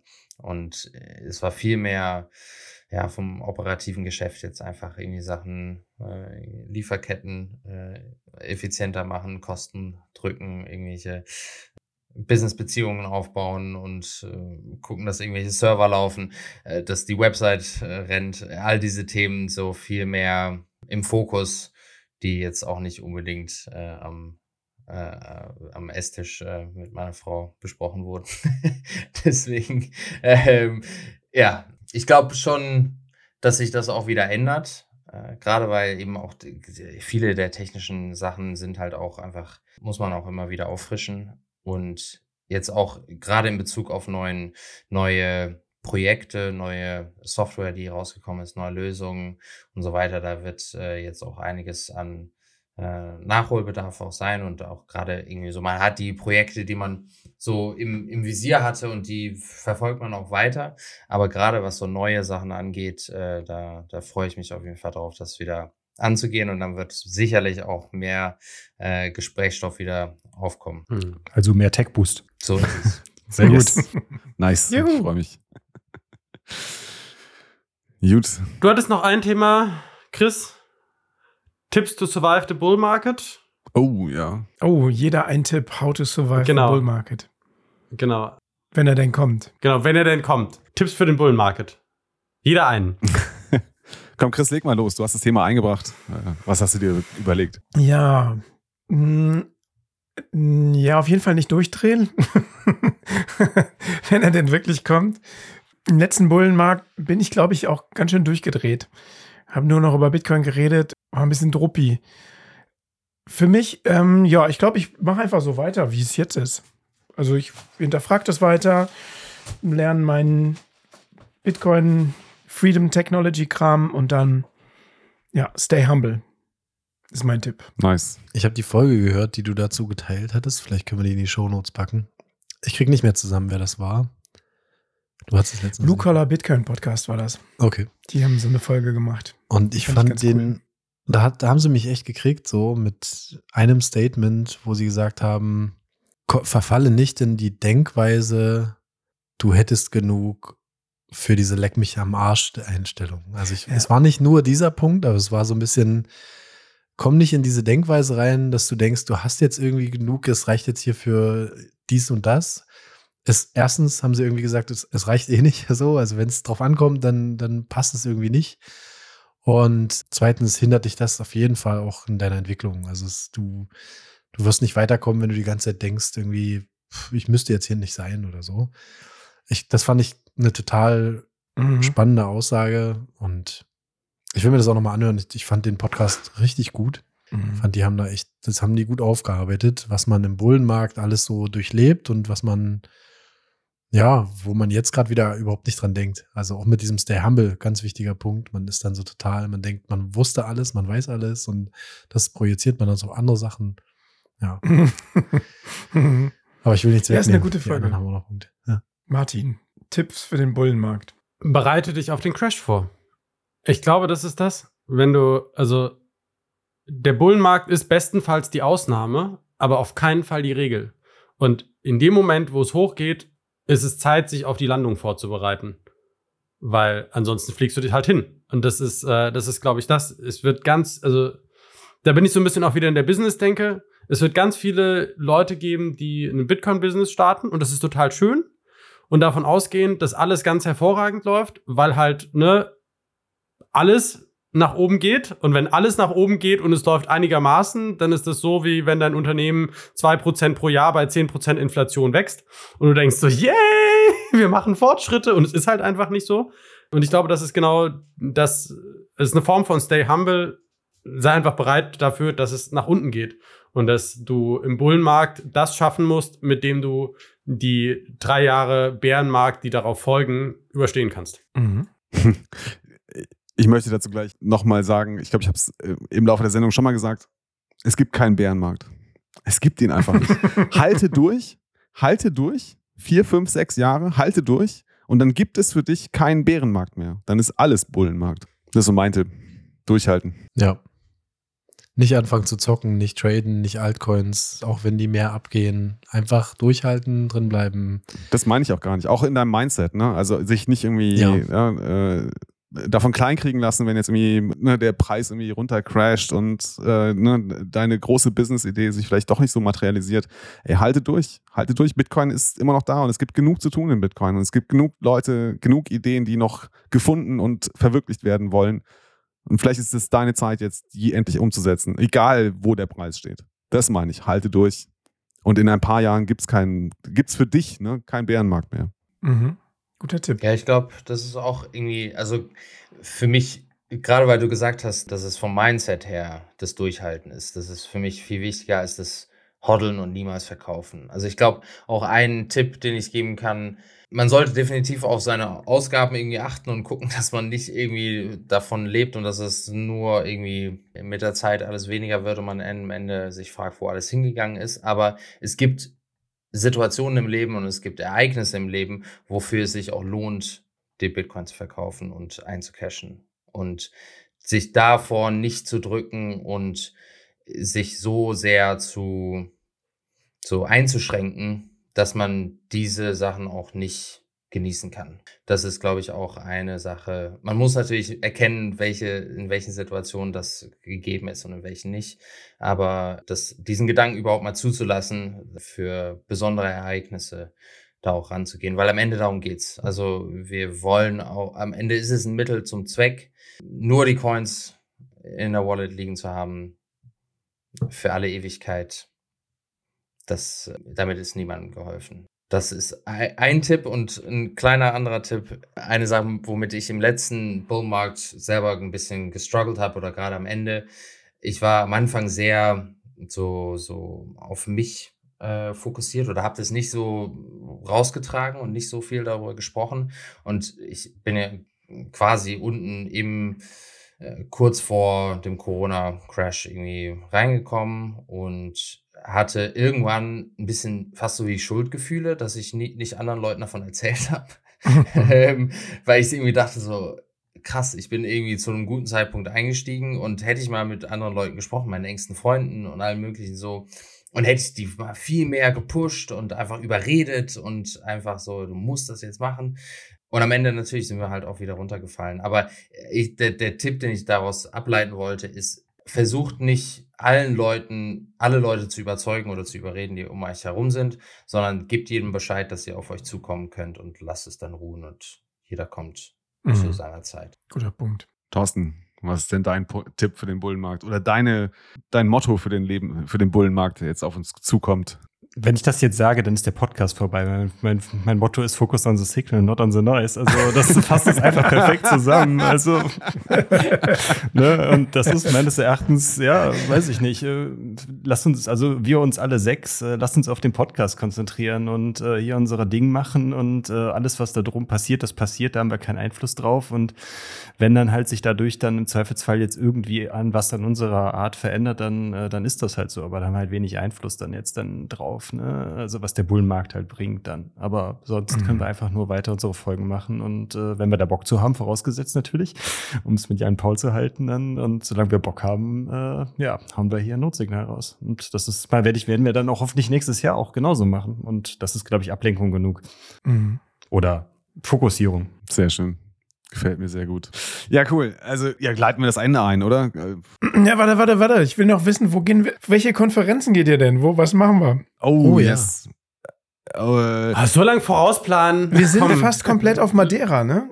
Bei Bitcoin Atlantis. Äh, zu zwei Drittel sind wir auf jeden Fall da. Was mit dir, Antimus? Hast du dich durchringen können? Noch nicht. Ich, also im Januar hoffe ich, dass ich das äh, erledige. Aber wie sind genau die Daten? Das ist Anfang März, ne? Ja, mhm. dritter. 1. März. 1. bis 3. März, genau. Mhm. Ja, mhm. ähm, weil es, stellt sich, also äh, wahrscheinlich bis Mitte Januar weiß ich, ob ich nochmal ab März in die Fiat-Mine gehe. Ähm, Und das könnte ab Anfang März äh, der Fall sein. Deswegen muss ich mal gucken. Ja, ich glaube, der 1. März ist ein Freitag, ne? Ja. Ja, gut, okay. dann wird es sowieso Montag danach hm. losgehen. Hm. Ja, schwierig, schwierig. Martin, bei dir hat es äh, schon erledigt, ne? Du wirst nicht kommen, oder? Also, ja, Frau gerade neuen Job angefangen, ziemlich sicher nicht.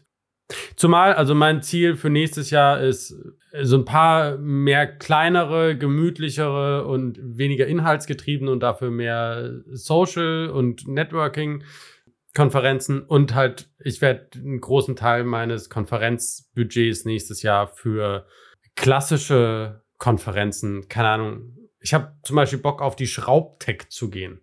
Die Schraubtech ist so eine lokale Messe für Schraubenhersteller.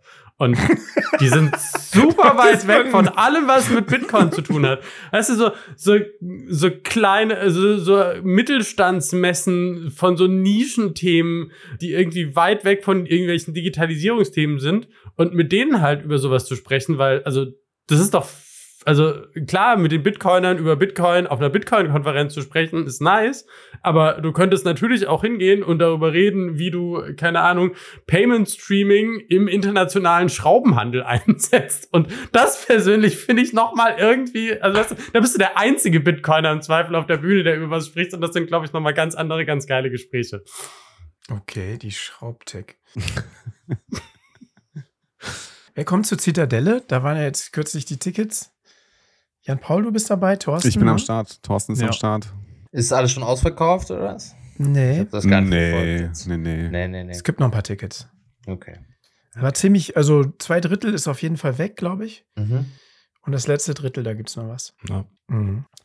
Ich hätte noch eine Frage, die würde ich gerne noch stellen. Das würde mich nämlich auch interessieren. Thorsten winkt ab. Aber das frage ich jetzt trotzdem. Was habt ihr für Ziele, für Bitcoin-Ziele 24? Ich fange mal an. Ich will auf jeden Fall meine Reise mit Free und Open Source Software weitermachen. Ich will mich weiter reinfuchsen. Alles, alles, was ich mit Bitcoin mache und überhaupt auch viele Dinge wegen Privatsphäre, mehr mit Free und Open Source Software. Das ist mein Ziel. Finde ich gut. Ich will auch ein bisschen hinterher sein mit UTXO-Management und äh, mehr Privacy. Habe ich bisher irgendwie immer wieder rausgeschoben und mir nicht die Zeit zugenommen. Und so langsam wird das brenzlicher, wenn ich mir den Mempool immer mal so anschaue. Die fies. Und naja, das wäre auch mein Ziel, mich da endlich mal ranzusetzen und wieder ein bisschen mehr rumzufummeln. Ich hoffe, das schaffe ich. Ransetzen und rumfummeln. Ja. Gutes Ziel. auch für Bitcoin. Ja. Reife ältere Bitcoiner. Ja. oh Suchen Note zum Rumfummeln. Suchen irgendwas zum Rumfummeln. Ja, ich mach's ganz kurz. Zwölf Techboot-Folgen. Oh, Alter. Oh, starke Ansage. Wow, ganz starke Ansage. Geil. Nice. Da wäre ich gerne mindestens bei 70 Prozent dabei. ja. Also ich habe wenig Konkretes. Also ich habe äh, tatsächlich angefangen, letzte Woche eine Liste an Themen zu machen, die ich gerne nächstes Jahr angehen würde. Und da stehen schon, glaube ich, mindestens 20 Folgen drauf. Also ich habe Themen genug. Jetzt müssen wir nur Leute finden, die darüber reden können und wollen. Oder ne, vielleicht müssen wir es auch intern ein bisschen vorbereiten. Genau, also ich bin immer noch hochmotiviert, Note-Signal zu machen. Das steht auf jeden Fall auf der Liste ich habe jetzt festgestellt, ich habe zwei Vorträge äh, in dem Pop-Up-Café in Düsseldorf ja, vorbereitet. Ne? Den einen habe ich tatsächlich auch gehalten, den zweiten habe ich nur vorbereitet, habe ich quasi die, die, den Inhalt und die Folien zusammengezimmert und habe festgestellt, dass ich, dass das irgendwie recht leicht von der Hand ging, so kleine kurze Vorträge, zum Beispiel zum Thema Bitcoin sicher verwahren. Da habe ich halt einfach innerhalb von einer Stunde habe ich irgendwie, weiß nicht, 10, 12 Folien zusammengezimmert. Äh, und ich glaube, das war ein solider Vortrag. Und ich glaube, das würde mir mehr Spaß machen. Habe es auch gemerkt jetzt bei dem Vortrag, den ich in, in dem Bitcoin Pop-Up Café gehalten habe, dass mir das echt Spaß macht. Und würde vielleicht nochmal das Thema so ein bisschen Bitcoin Education, vielleicht mache ich nochmal was in der Richtung. Und ich möchte gerne, ich habe so ein, zwei Themen, zwei Themen, um ganz konkret zu sein, an denen ich schon länger schreibe und, und, und ich sage jetzt mal, ich möchte dazu nächstes Jahr mindestens einen Vortrag auf der Zitadelle halten und vielleicht auch einen Artikel dazu veröffentlichen. Aber das wird eher so etwas mit Augenzwinkern sein und nichts, äh, nichts Weltbewegendes. Mhm. Mhm, mhm. Starke Ziele. Ich freue mich auf jeden Fall auch über den Teil, dass äh, du immer noch so viel Bock auf Notsignal hast. Das ist so ganz, ganz wichtiger Faktor. Bei dieser ganzen Diskussion um Bullish und Bearishness, da war mir manchmal ein bisschen bange. ich bin einfach nur froh zu hören, dass ihr alle Bock habt. Ich will, das habe ich in den letzten Monaten ein bisschen schleifen lassen und da habe ich aber richtig Bock drauf. Ich will wieder mehr coole Gespräche mit coolen, abgedrehten, nerdigen Bitcoin-Persönlichkeiten und so. So wie, keine Ahnung, dieses, dieses großartige drei Stunden Gespräch zu Nix Bitcoin, wo ich echt viel über Nix gelernt habe. und, und danach allen Leuten von Nix erzählt habe und, und wirklich so, so keine eine zweiwöchige Nix-Hype-Phase hatte. Und sowas habe ich wieder Bock mehr zu machen. Also es geht mir gar nicht so sehr um die Themen und die Inhalte, sondern echt, es gibt so viele spannende Leute da draußen, nicht nur im Bitcoin-Bereich, aber auch gerade im Bitcoin-Bereich und ich will wieder mehr raus und mehr, mehr mit denen machen. Da habe ich Bock drauf. Das wird cool. Thorsten, komm, rück raus. Tor, Tor, Thorsten ist, Tom, Thorsten ist schon kürzere Folgen machen, die ich nicht so lange schneiden muss. Das große Ziel für 2024. Da bin ich mir ja tatsächlich nicht sicher, ne? ob, ob, nein, nein, ob, äh, ob wir dieses sage ich mal, eng gesteckte Ziel irgendwie mal eine, eine Stunde oder sowas, ob das sinnvoll ist oder nicht, ich weiß es halt nicht. Ich finde, wir sollten den Themen, das haben wir, glaube ich, in der Vergangenheit auch mal gemacht, eigentlich immer den Raum gegeben, die die Themen auch brauchen und äh, sonst äh, geht vielleicht dann auch dann gerade, wenn man irgendwie gutes Gespräch hat, dann irgendwie was daran verloren. Äh, meine Ziele für 24, äh, für Bitcoin für Bitcoin selber habe ich gar nicht so viele, glaube ich. Also was ich gerne machen würde, ist, ich würde gerne den Podcast weiterentwickelt, weil das äh, trifft sich eigentlich auch ganz gut mit dem, äh, was ich gerade eben gesagt habe, wie man den Bullenmarkt überlebt äh, oder überleben kann. Äh, ja, ich würde gerne neue Formate ausprobieren, gerne mal gucken. Also mhm. wir hatten uns immer mal so auf der Agenda gehabt, mal irgendwie so ein Twitter-Space oder irgendwie sowas zu machen und äh, oder irgendwelches ein anderes Format. Oder wir haben jetzt auch äh, in den letzten Wochen immer mal wieder einen Kommentar oder einen Boost bekommen, ja, hier, ihr macht so geile Folgen, aber macht doch, geht doch mal endlich auf YouTube, dann könnt ihr auch mal Bildmaterial zeigen oder sowas. Und das ist vielleicht nicht unbedingt unser Format, aber vielleicht, also unser Standardformat, aber vielleicht kann man das mal außer der Reihe halt machen. Ne, dass man einfach mal was Neues ausprobiert. Wir haben jetzt zum Beispiel, was jetzt auch nächste Woche online kommt, werdet ihr dann auch hören, unsere erste in Anführungszeichen Live-Folge mit richtig Publikum gemacht. Also wir haben zwar schon mal Live-Folgen gemacht, aber das war jetzt halt nochmal, finde ich, ein bisschen vom, vom Aufbau, von der Struktur ein bisschen anders. Und äh, vielleicht können wir da einfach auch mal äh, mehr neue Formate ausprobieren und dann einfach mal schauen, was kommt gut an, was kommt schlecht an und da entsprechend vielleicht dann unser Programm mal ein bisschen, äh, ja, äh, mit neuen Formaten schmücken. Genau, und da wäre zu, ganz kurz noch, und da wäre dann vielleicht dann auch das, was mhm. du gerade eben gesagt hast, Jan Paul, dass du Bock hast auf dieses Education oder sowas. Zum Beispiel hier mit unserer Software Riverside kann man zum Beispiel auch so Webstreams halt machen, ne? dass man einfach darüber mal einen, so einen Livecast halt einfach macht, wo du deine Folien halt zeigst und dann machst du halt mal in einem Live- Folge in Anführungszeichen äh, hier online, wo mhm. man sich dann, äh, wo du dann halt den Themen vorstellst und dann macht man halt hier so online so ein äh, Q&A dann daraus oder sowas. Ne? Also irgendwie mhm. sowas könnte ich mir vorstellen, dass man da durchaus die Möglichkeiten mal nutzt, die wir, die Technik und so hier so bietet. Ja, das würde ich mir wünschen fürs nächste Jahr.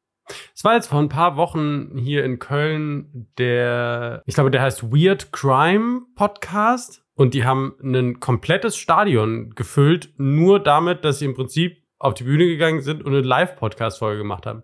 Und ich dachte so, verdammt, ich habe das Thema Podcast echt zu klein gedacht. Notsignal Längstes Arena 2025 ist doch ein gutes Ziel. Oh Gott. Challenge accepted. Das ist der größte Albtraum. Nee, boah. Allergrößte Albtraum für mich. Aber warum? Habe ich das noch nie erzählt? Ich habe Lampenfieber. Also ich habe selbst, wenn wir hier in dieser Runde aufnehmen, ich habe vor der Aufnahme immer Lampenfieber. Und das wird immer schlimmer, je mehr Leute und je direkter da fremde Leute mit dabei sind. Und Finde ich, also würde ich dir zustimmen, hätte ich, also hätte ich dir bis vor anderthalb Jahren vielleicht auch genauso unterschrieben, dass das bei mir auch so ist. Aber in dem Kontext von jetzt in der Zitadelle dieses Jahr im Sommer, wo da durchaus ein paar mehr Leute saßen und ich so auf einer Hauptbühne da dann irgendwas dann über Coinjoins oder sowas erzählt habe, das komplette Gegenteil. Das war eigentlich, es ziemlich geil. ja, also, also man muss seine sein, Ängste oder? ja genießen. Ja, genau. Das also, ist doch dann nur cool, wenn man es dann durch. Ja. Aber mal so ein, ja, so eine Live-Setzung, irgendwie so ein bisschen QA oder irgendwelche Themen zu besprechen, kann man doch vielleicht wirklich mal YouTube für verwenden. Ja, oder irgendein anderes Format. Hm. Oder einer der Zuhörer kennt jemanden, dem, keine Ahnung, die längstes Arena gehört. und schwuppdiwupp Oder so ein kleineres Stadion kann man die auch erstmal mit anfangen. Nein. Gut. Haben wir noch was? Nee, ich glaube, wir sind durch. Ich glaube auch. Jo. An dieser Stelle möchten wir euch danken. Euch allen da draußen an den Kopfhörern, die ihr Tag ein, Tag aus, Woche für Woche unsere Folgen hört, uns unterstützt, einfach da seid und uns zeigt, dass wir das nicht nur für uns machen. Wir würden es auch nur für uns machen, aber mit euch ist es einfach so viel besser. Von daher wollen wir an dieser Stelle einfach nochmal Danke sagen und schließen mit den wunderschönen Worten Focus, Focus on the Signal. Frohes Neues. Ciao, macht's gut. Martin, ja, guten Rutsch. Bis nächstes Jahr. Ciao. Ciao. Ciao.